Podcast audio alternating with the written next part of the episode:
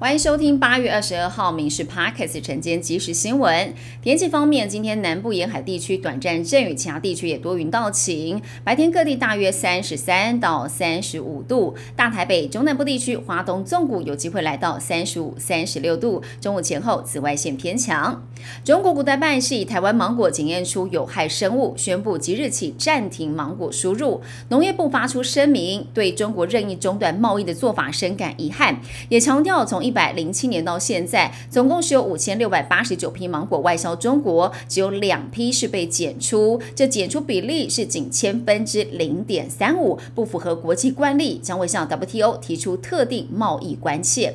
前 ACC 专委乔建中等五人，二零二一年在玉山国家公园营地盗采林木生火煮食，引发了森林大火，烧毁将近八十公顷的林地。南投地方法院认定乔建中等五人触犯了窃取森林主产物罪，各判六个月，并可罚金六十万；而失火烧毁了国家森林罪，各判两到六个月。另外，林务局也求偿了两亿八千多万，这创下台湾森林大火史上最高的求偿记录。前苗栗县长徐耀昌，他在郭台铭造势晚会当中喊下架国民党，惹出争议来。国民党中央考纪会发函请他表示意见，作为后续处理的参考。徐耀昌今天凌晨抛出了震撼弹，在脸书发文批评党内少数决策密室政治，宣布要退出国民党。两年前，高雄城中城大火造成了重大死伤，高龙公安引发了关注。内政部一建署就通告地方县市，八层以上未达十六层的集合住宅建筑物，今年必须要办理公共安全的检查申报，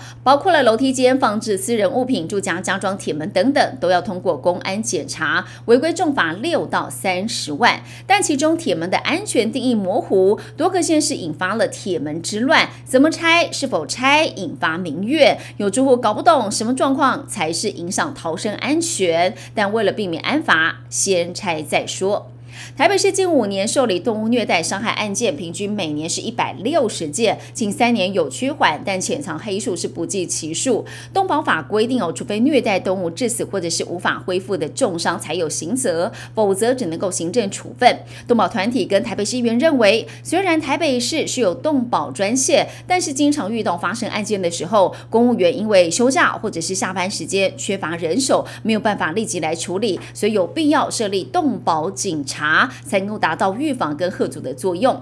另外，国际消息，北朝鲜宣布将在八月二十五到三十一号期间，要朝黄海发射人工卫星。日本海上保卫厅将划出三个危险区域，警告船舶要小心行驶。日本首相岸田文雄表示，收集情报的同时，将会携手南韩、美国，共同来呼吁北朝鲜停止卫星的发射。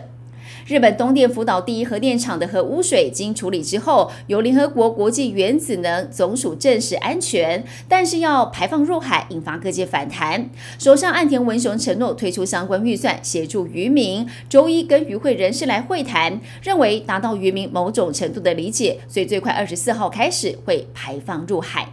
美股方面，市场关注辉达周三发布财报，还有联准会周四的年会。美股呈现涨跌互见，道琼指数小跌了百分之零点一，收在三万四千四百六十三点；标普五百上涨百分之零点六九。纳斯克受到了辉达等 AI 概念股的带动，涨幅来到了百分之一点五六。以上新闻由民事新闻部制作，感谢您收听。更多新闻内容锁定下午五点半《民事 Parks 晚间即时新闻》。